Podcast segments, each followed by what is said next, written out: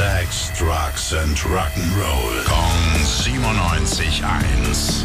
Rock News. Schönen guten Morgen, lieber Tim. Was hast du denn Schönes ausgegraben für uns heute?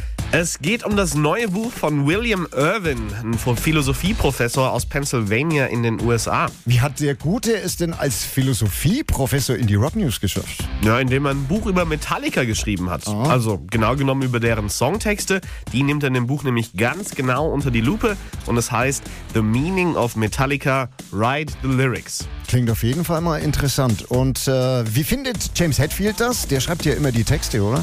Ja, ähm, zum Buch selbst hat er sich bislang noch nicht geäußert, aber ich bin mir nicht so sicher, ob ihm das wirklich gefällt. Er hat in einem älteren Interview nämlich mal erzählt, ich hasse es, wenn Menschen mich über meine Songtexte ausfragen. Ich denke mir dann immer, lies sie halt.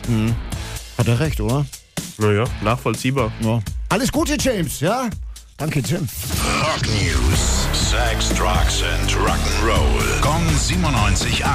Frankens Classic Rocksender.